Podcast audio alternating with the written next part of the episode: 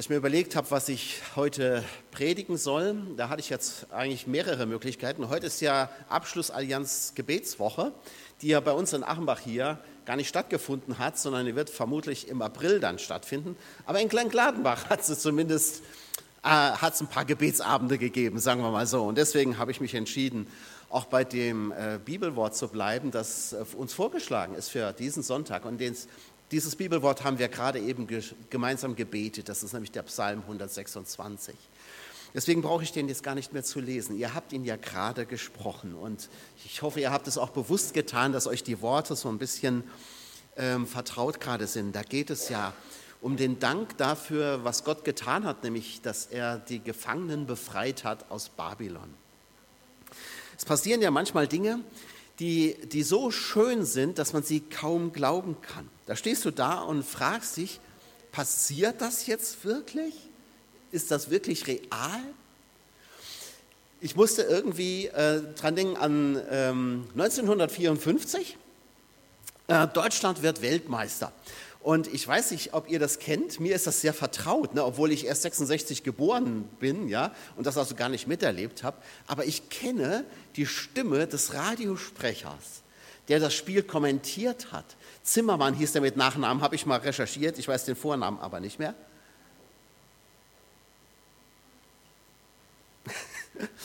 Und ähm, diese, diese Stimme, die habe ich noch so im Ohr, wie, wie, wie, der, äh, wie der so begeistert ist. Aus dem Hintergrund müsste Rahn schießen, Rahn schießt, Tor, Tor, Tor. Also man, der, der überschlägt sich ja fast. Ne? Und dann nach dem Schlusspfiff da, ähm, da schreit er fast ins Mikrofon ähm, mit sich überschlagender Stimme, aus, aus, aus, das Spiel ist aus, Deutschland ist Weltmeister. So richtig so. Ne? Und du hast das Gefühl, oh, der, also der kann es auch kaum glauben. Ja? Der, man hat auch so äh, man meint, dass, dass dem ein Tränchen die Wangen runterläuft, ne? so wenn man die Stimme hört. Ja? Diese Begeisterung. Und das war für viele war es wirklich ein Traum in der Zeit, so kurz nach Ende des Zweiten Weltkriegs, ja, ein geschlagenes Volk. Man hatte plötzlich in Deutschland das Gefühl, wieder wert zu sein. Ja? Insofern kommt es dem ganz nahe, was die Israeliten erlebt haben. Ähm, das hat ja auch niemand für möglich gehalten. In den letzten beiden Weltmeisterschaften, da sind wir auch wie Träumende gewesen, ne? wie Albträumende. Aber naja, gut. Da geht es ja auch nur um Fußball. Das ist ja nur wirklich, das ist ja jetzt nicht die Welt. Ne? Aber was hast du denn erlebt, was so schön war, dass du es kaum glauben konntest? Dass du da gestanden hast und gedacht hast, ist das jetzt real? Erlebe ich das wirklich? Ich könnte aus meinem Leben von solchen Momenten erzählen und die haben in der Regel nichts mit Sport zu tun, sondern eher mit Menschen. Da standen die Anne und ich im Regen unter einem Schirm und ich hatte ihr eine Kette mitgebracht. Eine Kette, das ist eine ganz besondere Kette aus so einem Metallstück und da ist, das sieht aus wie ein Stein, was da drauf ist. Ach, ich hätte, eigentlich hätte sie dir heute mitbringen müssen, fällt mir jetzt ein. Das ist ja blöd. Die besten Ideen hat man immer hinterher. Aber da ist, äh, sieht aus wie so ein Stein, aber das ist kein Stein, sondern was auf diesem Metallplättchen ist, ist eine Pflanze. Eine Rose von Jericho oder wie man die auch immer nennt. Und wenn du etwas Wasser drauf tust, nur ein paar Tröpfchen, geht die auf. Das ist total irre. Also dieses Ding überlebt auf diesem Metallplättchen. Und ich habe gesagt, so, das ist so wie unsere Liebe. Die hat, die Anne ist ja meine Jugendliebe. Und die, diese Liebe hat jahrelang geschlummert und man hätte meinen können, sie war tot. Aber dann ist sie belebt worden. Wunderbar. War sehr, sehr schön. Und das war für mich so ein Moment. So ein, ich kann es nicht fassen Moment. So ein, ich glaube, ich träume Moment. Und vielleicht hast du auch so einen. Israel ist es so gegangen. Die waren ja 70 Jahre in der Gefangenschaft. Zwei Generationen haben die Heimat praktisch nie gesehen. Psalm 137 gibt äh, Auskunft über die Stimmung, die damals geherrscht hat, zumindest anfangs. Da heißt es, an den Strömen Babylons, da saßen wir und weinten und dachten an Zion. Man konnte sich gar nicht mehr vorstellen, wie das ist, in Freiheit zu leben, im eigenen Land. Aber dann passiert genau das. Nach so langer Zeit ist das ein ganz unwirklicher Moment. Da heißt es, ihr könnt nach Hause gehen, ihr seid frei. Die Kunde davon ging sogar zu den Völkern, äh, zu den anderen Völkern, Israel hat regelrecht von sich reden gemacht. Man hat gefragt, wo gibt es denn sowas, dass ein, ein vernichtetes Volk zurückkehren darf in seine Heimat und wieder neu entsteht. Das ist, das ist ja einmalig in der Geschichte. Die Leute der benachbarten Länder sagen sogar, der Herr hat Großes an ihnen getan. Und da müssen sie es glauben. Nein, da, da können sie es vielleicht auch endlich glauben. Es ist kein Traum, es ist Wirklichkeit. Das passiert uns gerade. Das Zeugnis der Völker ist wie so eine Bestätigung nochmal, wie wenn dich jemand kneift, dass du weißt, ich träume nicht. Und nun schauen sie schon zurück auf diese Tage. Also da hat Luther tatsächlich nicht ganz korrekt übersetzt, ähm, denn im Hebräischen wird deutlich, dass es eher aus der Rückschau geschrieben ist äh, und nicht in, in die Zukunft hinein. Und damals war die Freude groß, da war der Mund voller Lachen und die Zunge voller Jubel. So schaut der Psalmist zurück. Unser Mund, der ist voll Jubel, unser Herz, das ist voll Dank, dass du uns hast erlöset, erkauft ein Leben lang. So heißt es in einem Lied, das haben wir im Kreis Junger Erwachsener damals gesungen. Und das haben wir so richtig immer aus Herzen gesungen und haben gesungen, unser Mund, der ist voll Sprudel. Aber hier ist es ja so, der Mund ist voller Jubel und davon kann man den Mund gar nicht voll genug nehmen. Da herrscht ungebremste Freude. Ich erinnere mich noch gut an den Moment, wo mein Bruder und ich zum Glauben an Jesus Christus gekommen sind. Das war für uns auch so ein Moment. Da war unser Mund voll Jubel. Und da war so eine, eine Leichtigkeit, da ist es mir ganz ähnlich gegangen. Eine Freude, eine Leichtigkeit, die ich auf dem Nachhauseweg hatte, dass ich wirklich dachte, ich schwebe zehn Zentimeter über dem Erdboden. So schön war dieser Moment.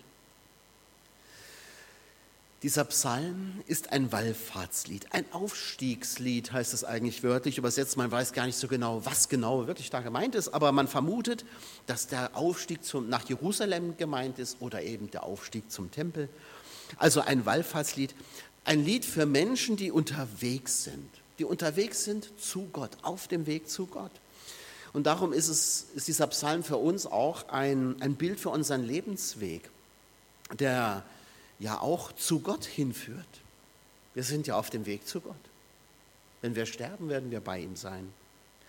Und es ist ein Weg, der begleitet ist von viel Freude und Staunen, so hoffe ich doch, aber natürlich auch von Leid und Schmerz. Die Träumenden, die sind nämlich alsbald erwacht.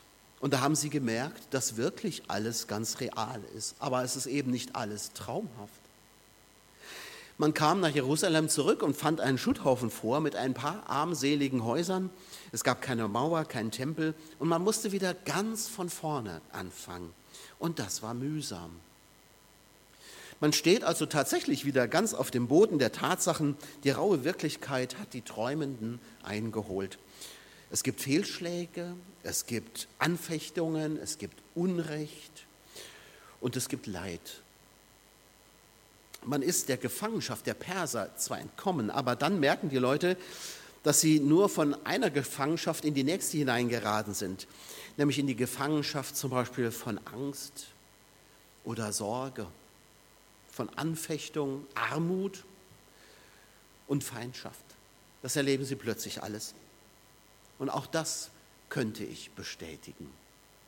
Durch den Glauben an Jesus Christus ist mein Leben nicht zu einem Spaziergang geworden und deins wahrscheinlich auch nicht.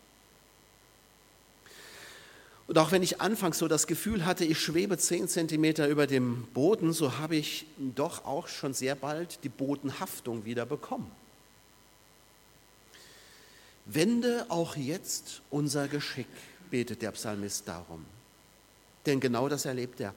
Und das ist ja die Hoffnung, die er mitten in der Bedrängnis hat. Wir haben doch erlebt, wie Gott unser Geschick einmal gewendet hat, also kann er es doch auch wieder tun. Gott kann das Unmögliche möglich machen. Ich weiß ja nicht, wie dieses Jahr laufen wird. Wir wissen das alle nicht. Wir wissen gerade gar nicht, wo stehen wir eigentlich. Stehen wir erst am Anfang von unseren 70 Jahren? Denn die fetten Jahre sind ja rum. Ne? Ähm, aber, aber wie wird es gehen? Sind wir, oder sind wir schon längst mittendrin? Äh, wie lange wird diese Zeit noch dauern? Jetzt auch mal so ähm, heilsgeschichtlich gesehen. wo stehen wir eigentlich? Wo in der Endzeit stehen wir denn? Dass wir drin sind, da habe ich überhaupt gar keinen Zweifel. Aber wo, wo stehen wir denn? Das können wir ja gar nicht, da können wir uns gar nicht so genau verorten. Wir wissen nicht, wie lange es noch ist. Momentan sieht es für uns so aus in dieser Welt, als ob uns noch einiges bevorstünde. Der Krieg endet ja auch noch nicht. Es wird diskutiert, ob die Deutschen doch Kampfpanzer schicken. Das hätte schon noch mal eine andere Qualität. Aber gerade wir Deutschen, wir können doch dankbar auf das schauen, was Gott uns geschenkt hat. Gott hat uns jahrzehntelang bestens versorgt. Und das gerade nach dem Krieg. Natürlich ist, auch, ist das Land, ist Deutschland aufgebaut worden, auch durch viel Fleiß, durch Arbeit und Opfer. Das muss man einfach sagen. Diese Generation hat gerackert und, und gebuckelt, damit Deutschland wieder zu dem geworden ist, was es heute ist. Aber Gott hat auch gesegnet. Nach den Trümmerlandschaften hat Gott sich über uns erbarmt. Das kann man nicht anders sagen, oder? Und das kann er auch wieder tun, aber noch mehr hoffen wir das für die Menschen, die es viel nötiger haben als wir nämlich die, die heute in den Trümmerlandschaften leben. Darum lasst uns beten, dass Gott das Geschick auch wieder wendet, dass wieder Frieden wird, denn er kann das tun. Gott kann das Geschick wieder wenden. Der Beter braucht ja, gebraucht ja ein sehr, sehr schönes Bild. Das Bild vom Wadi, vom ausgetrockneten Flussbett. Im Südland, im Negev, sagt er, da, da sind diese ausgetrockneten Flüsse. Da, das ist auch so, das Südland, der Negev, ist äh, trocken, da ist Wüste, da gibt es wirklich gar nichts. Aber in der Regenzeit, da füllen sich die Flüsse wieder mit Wasser, da sprudelt alles über. Und diese Fülle, das wünscht sich der Psalmist. So wie die, die Flüsse in der Regenzeit wieder voll werden, so soll es in meinem Leben sein, in unserem Leben. Jetzt ist Saatzeit. Ja, er hat ja dieses Bild von dem, der ausgeht und Samen streut und das tut er mit Trauer, mit Tränen, sagt er. Die, die Saatzeit ist das in Israel äh, eine Trauerzeit. Ist ja äh, für uns ein bisschen ungewöhnlich, der Gedanke. Ne? Aber das kommt daher, dass man sagt, man streut ja das Saatgut aus, man weiß ja aber noch gar nicht, was daraus wird. Erstmal fällt das Samenkorn oder das Weizenkorn in die Erde und stirbt. Das ist der Gedanke, den Jesus ja auch mal aufgreift. Ne? Das Weizenkorn fällt in die Erde und es stirbt. Es wird wie begraben und das, deswegen ist Saatzeit Trauerzeit. Und man sehnt sich natürlich nach der Erntezeit. Das ist dann die Freudenzeit, wenn man, wenn man das genießen kann, was man gesät hat. Das Leben hier ist Saatzeit. Es muss nicht immer von Trauer geprägt sein, aber es ist doch oft geprägt von den Lasten dieses Lebens. Wir sind noch unterwegs, wir sind eben noch nicht am Ziel. Wir säen noch. Aber wer sät, der wird ja auch irgendwann mal ernten. Und deshalb ist die Saatzeit natürlich auch Hoffnungszeit. Wir leben und wir glauben auf Hoffnung hin. Auf die Hoffnung, dass es einmal besser wird auf die Hoffnung auf die neue Welt, die Gott schaffen wird. Und diese Erntezeit, die wird kommen. Und dort, sagt der Psalmist, wo wir mit Tränen gesät haben, da werden wir mit Freuden ernten. Und Freude, das ist ja das Thema dieser Allianz Gebetswoche in äh, diesem Jahr auch. Nur mal nebenbei gesagt, der, die Friedhöfe, die wurden ja früher Gottesacker genannt weil da auch die Weizenkörner sozusagen hinkommen und sterben also, und dann ähm, verschwinden sozusagen, aber dann auferstehen zum neuen Leben. Deswegen nannte man äh, die Friedhöfe Gottesacker. Die Erntezeit, die Zeit der Freude wird ewig sein. Das ist das, was das Neue Testament uns verspricht. Ewiges Leben. Natürlich ist das Bild der Ernte in der Bibel oft auch ein Bild für das Gericht Gottes. Wenn Gott Ernte hält, dann hat das oft eine ganz negative Konnotation. Ne? Also der Gott wird Ernte halten und das heißt, er wird auch das verbrennen, was nichts war. Ähm, das, darf uns, das sollten wir auch mit bedenken. Aber die ewige Freude ist denen sicher, die sich auf Jesus verlassen haben und die in ihm sterben. Das wird ein Staunen geben, ein Köpfe verdrehen, wenn wir nach diesem Leben vor Jesus stehen. So heißt es in einem anderen Lied von Manfred Siebald. Wir wissen ja gar nicht, wie das ist, in ungetrübter Gemeinschaft mit Gott zu sein, so wie es die ersten Menschen noch hatten. Die waren noch in ungetrübter Gemeinschaft mit Gott, bis, bis sie die Sünde kennengelernt haben. Wenn dann also die neue Welt kommt und das alles nicht mehr sein wird, da wird es keine Sünde mehr geben, ich glaube, dann werden wir wirklich sein wie die Träumenden. Wir werden nicht fassen, was wir sehen. Wir können uns ja eine Welt ohne Gewalt, Schmerz und Krankheit überhaupt gar nicht vorstellen. Aber dann wird die Freude ewig sein und wir werden Jesus sehen, wie er ist. Das ist die Verheißung. Und das ist die große Hoffnung unseres Glaubens. Darum geht es. Ich möchte das nochmal so deutlich und so nachdrücklich sagen, weil ich manchmal den Eindruck habe, wir verlieren uns oft auch im Diesseitigen, also in dieser Welt. Ne? Wir bauen unsere Hoffnung auf das, was diese Welt uns geben kann und sind auch ganz so darauf ausgerichtet. Aber das ist nicht die Hoffnung unseres Glaubens, dass es in diesem Leben gut wird. Wird es nämlich manchmal nicht. Aber Gott wird es am Ende gut machen. Und das ist unsere Hoffnung, dass wir ewig leben werden. Und ich finde, dieser Trost ist keine billige Vertröstung. Das wäre es, wenn, wenn das ewige Leben eine Illusion wäre. Wenn die Bibel lügen würde, dann wäre das eine billige Vertröstung. Es ist aber schon deshalb keine Vertröstung, weil wir wissen, dass, dass Gottes Wort wahr ist und auch deshalb, weil wir gar nicht bis in die Ewigkeit warten müssen. Wir bekommen ja hier schon einen Vorgeschmack auf die Freude, die wir dann mal haben werden. Denn wir erleben das ja auch hier schon, dass Menschen frei werden. Und dieser Moment, wo ich zum Glauben gekommen bin an Jesus Christus, das war für mich zum Beispiel so ein Moment, so ein kleiner Lichtschein Ewigkeit in mein jetziges Leben. Da habe ich schon mal so etwas von dieser Freude gespürt. Wir erleben das ja jetzt schon, dass, dass wir uns freuen können, dass wir aufleben können.